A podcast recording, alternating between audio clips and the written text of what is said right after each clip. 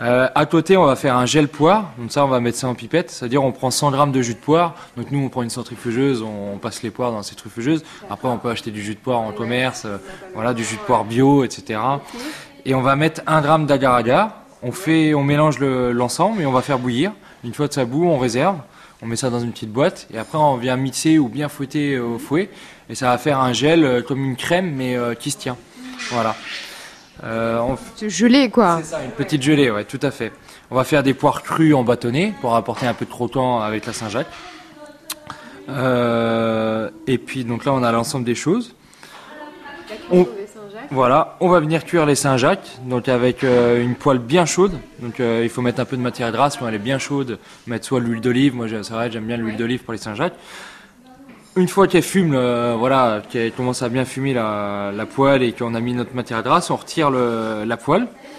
On dépose nos Saint-Jacques, donc à peu près pour une entrée, trois par personne, ça suffit.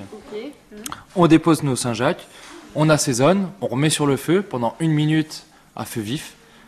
On renlève la poêle, on retourne toutes les Saint-Jacques et là on laisse reposer 2-3 minutes, bon, allez, deux minutes dans la poêle. Donc ça, ça va continuer de cuire, mais ça va pas surcuire. Ça va, voilà, tout doux. Et après, on a juste à retirer les Saint-Jacques, les dresser dans l'assiette. On va venir mettre euh, le gel de poire, les poires en bâtonnet, et puis euh, les pistaches, on va venir faire un trait de pistache dans l'assiette, histoire d'apporter du croquant aussi.